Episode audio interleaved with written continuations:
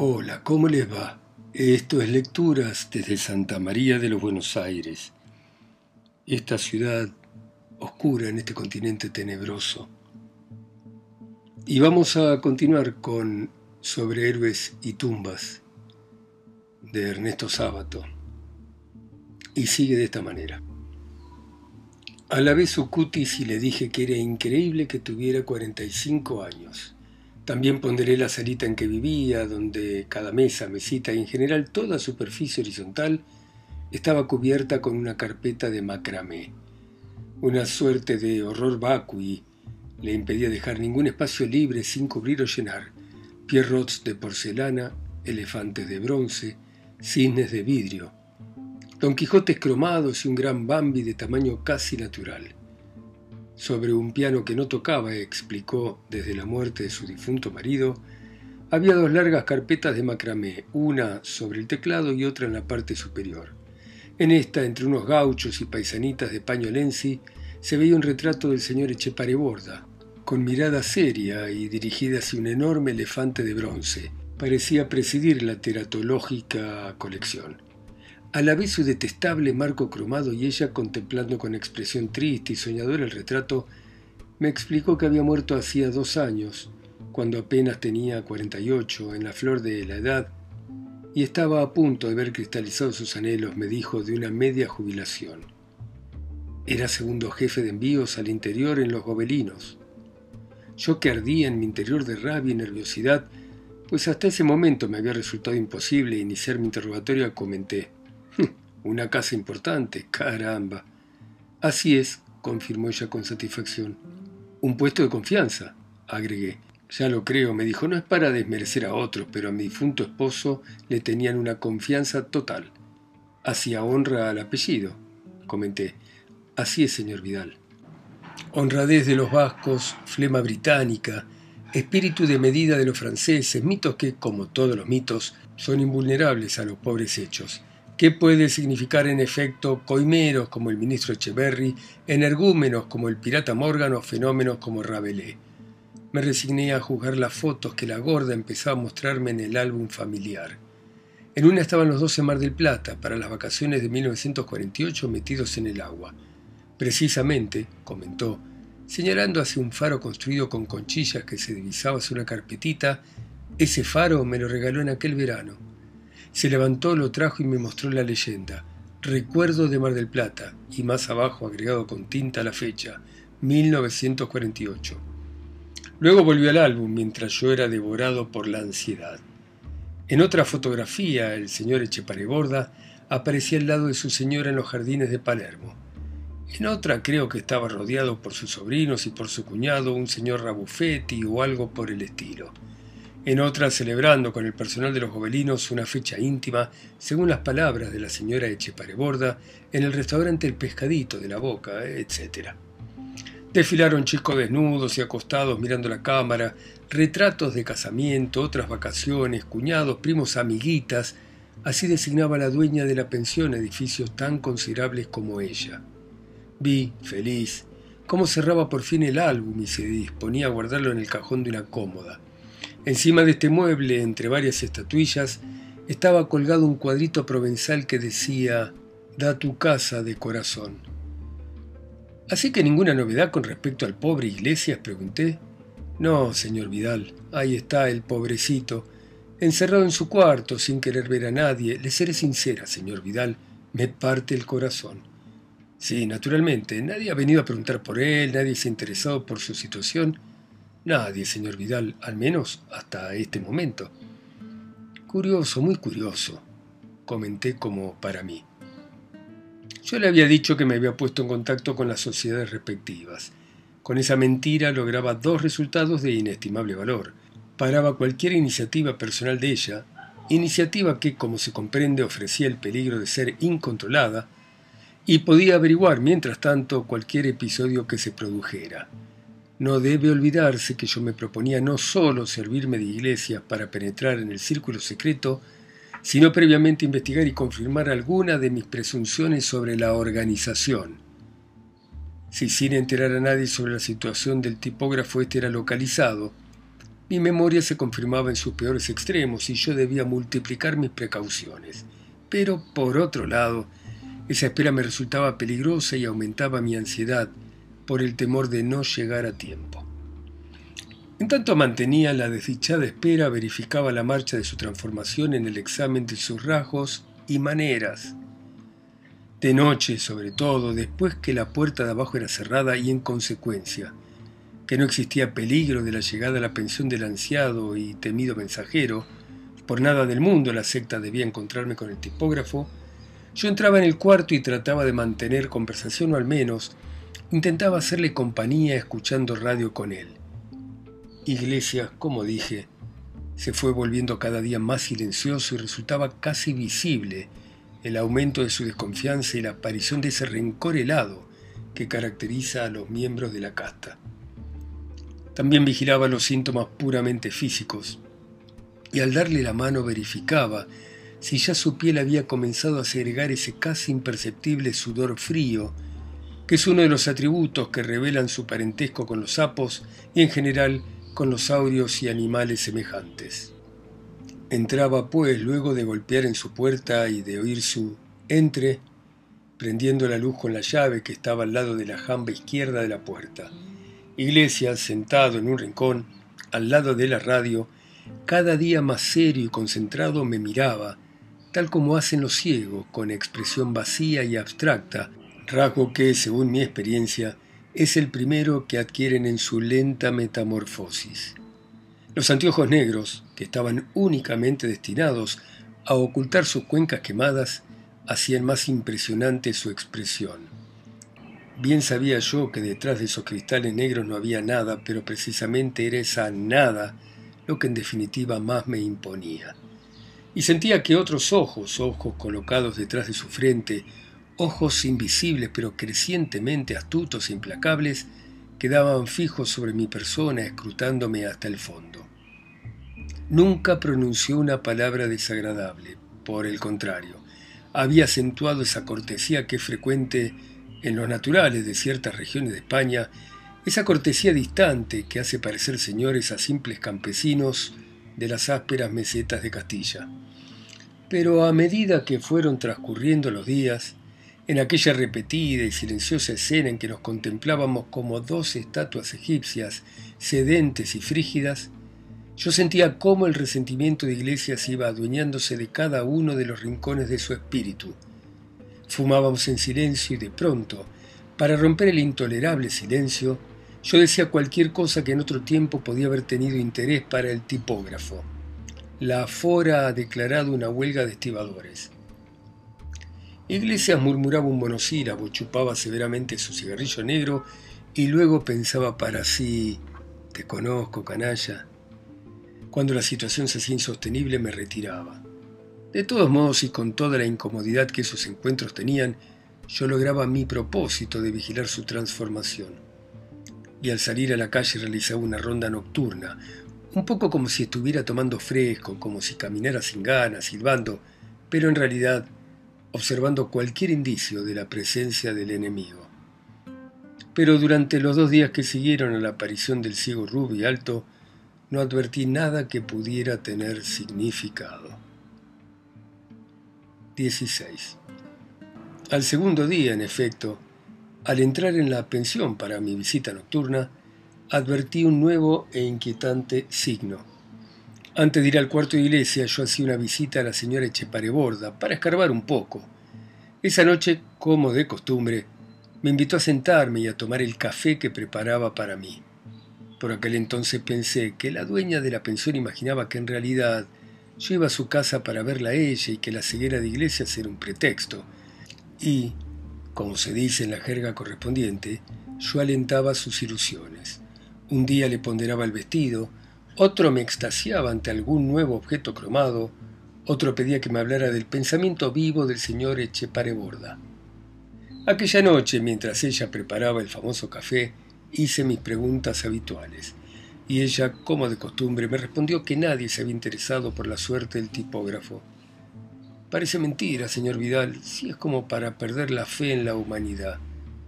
No hay que perder las esperanzas, respondí con una de las frases ilustres del señor Echepareborda. hay que tener fe en el país, así es la vida, hay que confiar en las reservas de la nación. Frases que mostraban la jerarquía del extinto segundo jefe de expedición en los gobelinos y que ahora ha muerto conmovían a su esposa. Eso es lo que siempre repetía mi difunto marido, comentó mientras me alcanzaba la azucarera. Luego se refirió al costo de vida. La culpa de todo la tenía el canalla de Perón. Nunca le había gustado ese hombre y sabía yo por qué. Por la forma de frotarse las manos y sonreír, parecía un cura. Y a ella nunca le habían gustado los curas, aunque respetaba todas las religiones. Eso sí, con su difunto marido formaban parte de las escuelas del hermano Basilio. Finalmente habló del escándalo que significaba el nuevo aumento de la electricidad. Esa gente hace lo que quiere, expresó. Por ejemplo, hoy no viene un hombre de la CADE y se pone a revisar toda la casa para ver si teníamos bien los aparatos, las planchas, los calefones y todo eso. Yo me pregunto, señor Vidal, si hay derecho a que a uno le revisen la casa. Del mismo modo que los caballos se detienen bruscamente, del mismo modo que se encabritan ante un objeto sospechoso que han advertido en el suelo, levantando la cabeza y poniendo tiesas y vibrantes las orejas, así yo fui sacudido por sus palabras. ¿Un empleado de la CADE? Pregunté casi saltando de mi asiento. Sí, de la CADE, respondió con sorpresa. ¿A qué hora? Hizo memoria y dijo, a eso de las tres de la tarde. ¿Un hombre gordo, un individuo con traje clarito? Sí, gordo, sí, sí, respondió cada vez más perpleja mirándome como si estuviera enfermo. Pero tenía traje clarito no, insistí con aspereza. Sí, un traje clarito, sí, sería de poplín, de esos que se llevan ahora, uno de esos trajes livianos. Me observaba con tanto asombro que debía dar alguna explicación razonable. De otro modo, quién sabe si mi actitud me resultaba sospechosa hasta para aquella infeliz. Pero qué explicación darle. Traté de inventar algo creíble. Hablé de una deuda que aquel individuo tenía conmigo. Farfullé una serie de palabras apresuradas porque entendí que no había ninguna posibilidad de decir nada que explicara mi alarma. Y mi alarma provenía de que aquella tarde, a las tres, me había llamado la atención un personaje gordo, vestido de poplín claro, con una valijita en la mano, que rondaba en torno del número 57 de la calle Paso. Que aquel individuo me hubiera parecido sospechoso y que ahora, de acuerdo con las palabras de la dueña de la pensión, confirmase mi intuición al contarme que había revisado la pensión, era suficiente para ponerme frenético. Más tarde, revisando los episodios vinculados a mi investigación, pensé que mi atolondramiento y mi actitud con respecto al hombre de la CADE y mis palabras de presunta explicación a la mujer de la pensión fueron temerarias. Habrían bastado para despertar sus sospechas de haber tenido cierta inteligencia. Pero no iba a ser por aquella grieta que habría de resquebrajarse el trabajoso edificio. Esa noche mi cabeza era un tumulto, sentía que el momento decisivo se aproximaba. Al otro día, como de costumbre, pero ahora con mayor nerviosidad, me instalé desde temprano en mi observatorio. Tomé mi café con leche y desplegué el diario, pero en realidad no quitaba los ojos del número 57. Tenía ya una notable habilidad para este doble juego. Y mientras Juanito me decía no sé qué cosa sobre la huelga de los metalúrgicos, observé, con casi insoportable emoción, que el hombre de la CADE reaparecía en la calle Paso, con la misma varijita y el mismo traje claro del día anterior, pero esta vez acompañado por un señor menudo y bajito de cara muy semejante a la de Pierre Fresnay. Venían conversando entre sí cuando el gordo le musitaba algo cerca del oído, para lo que debía inclinarse, el otro asentía con la cabeza. Al llegar al número 57, el chiquito entró en la casa de departamentos y el hombre de la CADE se alejó hacia la calle Mitre y finalmente se quedó esperando en la esquina. Sacó una toda de cigarrillos y se puso a fumar. ¿Iglesia bajaría con el otro? No me pareció probable, porque no era hombre de, de aceptar así como así una propuesta o una invitación. Traté de imaginarme la escena allá arriba. ¿Qué le diría a Iglesias? ¿Cómo se presentaría? Lo más probable era que el individuo se presentase como miembro de la biblioteca o del coro de cualquiera de esas instituciones. Se había enterado de su desgracia, ellos tenían organizada la ayuda, etc. Pero, como digo, me pareció difícil que Iglesias accediese a seguirlo en esta primera oportunidad. Se había vuelto demasiado desconfiado y, por lo demás, se había acentuado su orgullo, ya que antes de su ceguera era, como en tantos españoles, marcadísimo. Cuando el emisario bajó solo y fue a reunirse con el hombre de la CADE, sentí con satisfacción que mis suposiciones habían sido correctas, lo que me revelaba que tenía una idea exacta de la marcha de los acontecimientos.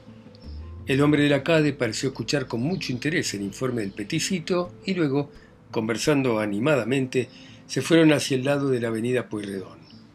Corrí para arriba, era imprescindible averiguar algo cuanto antes, sin despertar, empero, las sospechas de Iglesias. La viuda me recibió con muestras de entusiasmo. Por fin vinieron de esa sociedad, exclamó tomándome la mano derecha con las dos suyas. Traté de calmarla. Y sobre todo, señora, le dije ni una palabra Iglesias, ¿eh? No se le vaya a escapar que he sido yo quien interesó a esa gente. Me aseguró que recordaba muy bien mis recomendaciones. Perfecto, comenté. ¿Y qué resolvió Iglesias? Le ofrecieron trabajo. ¿Qué clase de trabajo? No sé, no me ha dicho nada. ¿Y él qué ha respondido? Que lo iba a pensar. ¿Hasta cuándo? Hasta esta tarde, porque esta tarde va a volver el señor, lo quiere presentar. ¿Presentarlo a dónde? No lo sé, señor Vidal. Me declaré satisfecho con el interrogatorio y me despedí. Ya al salir pregunté... Me olvidaba, ¿a qué hora volverá ese señor? A las tres. Perfecto. Las cosas empezaban a andar sobre rieles. 17. Como en otras ocasiones, la nerviosidad me produjo un urgente deseo de ir al baño. Entré en la antigua Perla del Once y me dirigí al excusado. Es curioso que en este país el único lugar donde se habla de damas y caballeros sea el lugar donde invariablemente dejan de serlo. A veces pienso que es una de las tantas formas del irónico descreimiento argentino. Mientras me acomodaba en el infecto cuartucho, confirmando mi vieja teoría de que el cuarto de baño es el único sitio filosófico que va quedando en estado puro, empecé a descifrar las enmarañadas inscripciones. Sobre el básico e inevitable Viva Perón, alguien había tachado violentamente la palabra viva y la había reemplazado por muera, palabra que a su turno había sido tachada y reemplazada por un nuevo viva, nieta del primigenio, y así alternativamente en forma de pagoda, o más bien de temblequeante edificio en construcción a izquierda y derecha, arriba y abajo, con flechas indicadoras y signos de admiración o dibujos alusivos, aquella expresión original aparecía exornada, enriquecida, comentada, como por una raza de violentos y pornográficos exégetas, con comentarios diversos sobre la madre de Perón, sobre las características sociales y anatómicas de Eva Duarte, sobre lo que haría el comentario desconocido y defecante si tuviera la dicha de encontrarse con ella en una cama, en un sillón o hasta en el propio baño de la antigua Perla del Once. Frases y expresiones de deseo que a su vez eran tachados parcial o totalmente, obliterados, tergiversados o enriquecidos por la inclusión de un adverbio perverso o celebratorio, incrementados o atenuados por la intervención de un adjetivo, con lápices y tizas de diversos colores, con dibujos ilustrativos que parecían haber sido ejecutados por el profesor Testú borracho y baboso, y en diferentes lugares libres, abajo o al costado a veces, como en el caso de los avisos importantes de los diarios, con marcos orlados, con diversos tipos de letra, ansioso o lánguido, esperanzado o cínico, empecinado frívolo, caligráfico, grotesco, pedidos y ofrecimientos de teléfonos para hombres que tuvieran tales y cuales atributos, que estuvieran dispuestos a realizar tales o cuales combinaciones o hazañas, artificios, fantasías, atrocidades masoquistas o sádicas ofrecimientos y pedidos que a su vez eran modificados por comentarios irónicos o insultantes, agresivos o humorísticos de terceras personas que por algún motivo no estaban dispuestas a intervenir en la combinación precisa, pero que, en algún sentido, y sus comentarios así lo probaban, también deseaban participar y participaban de aquella magia lasciva y alucinante. Y en medio de aquel caos, con flechas indicadoras, la respuesta anhelante y esperanzada de alguien que indicaba cómo y cuándo esperaría al príncipe cacográfico y anal, a veces con una acotación tierna y al parecer inadecuada para aquel noticioso de excusado. Estaré con una flor en la mano. El reverso del mundo, pensé. Como en las páginas policiales, ahí parecía revelarse la verdad última de la raza. El amor y los excrementos, pensé. Y mientras me abrochaba también pensé, damas y caballeros. 18. A las 2 de la tarde Yo estaba instalado en el café, por las dudas, pero hasta las tres no apareció el hombrecito que se parecía a Pierre Fresnay. Ahora caminaba sin ninguna vacilación. Cuando llegó cerca de la casa, levantó la mirada para verificar la numeración, porque venía caminando con la cabeza gacha, como si mascullara algo para sus adentros. Entonces entró en el número 57. Esperé su salida con los nervios tensos.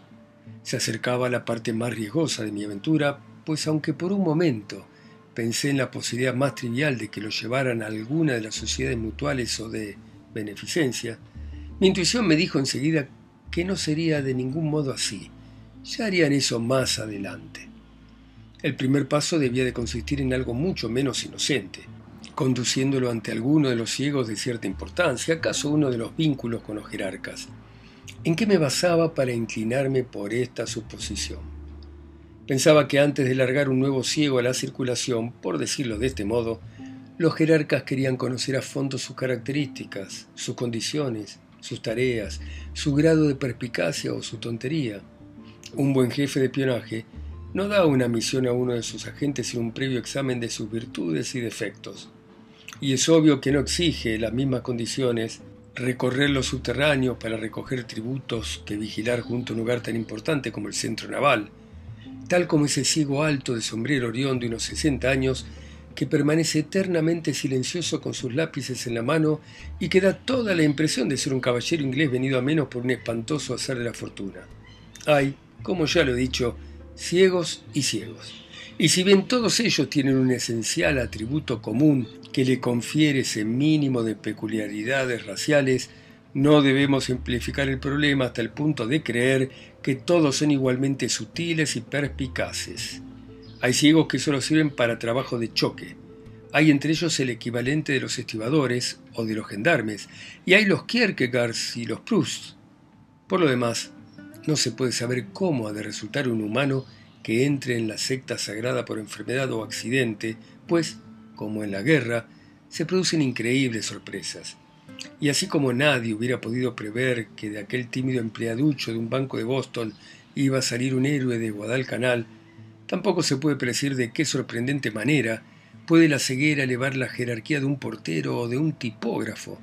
Se dice que uno de los cuatro jerarcas que manejan mundialmente la secta y que habitan en alguna parte de los Pirineos, en una de las grutas a enorme profundidad que, finalizando en un desastre mortal, un grupo de espeleólogos intentó explorar en 1950, no era ciego de nacimiento y que, y eso es lo más asombroso, en su vida anterior había sido un simple jockey que corría en el hipódromo de Milán, lugar donde perdió la vista en una rodada. Esta es una información de enésima mano, como es de suponer, y aunque creo muy poco probable que un hombre que no sea ciego de nacimiento pertenezca a la jerarquía, repito la historia solo para mostrar hasta qué punto puede creerse que una persona es susceptible de agrandarse por la pérdida de la vista. El sistema de promoción es tan esotérico que creo por demás dudoso que nadie pueda conocer jamás la identidad de los tetrarcas. Lo que pasa es que en el mundo de los ciegos se murmura y se propalan informaciones que no siempre son verdaderas. En parte, acaso, porque conservan esa propensión a la maledicencia y al chismorreo que es propia de los seres humanos, incrementada en su raza en proporciones patológicas.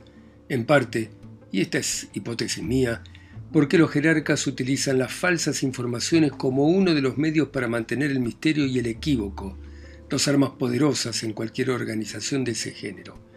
Pero sea como fuere, para que una noticia sea verosímil, tiene que ser al menos posible en principio, y esto basta para probar, como en el presunto caso del ex jockey, hasta qué punto la ceguera puede multiplicar la personalidad de un individuo corriente.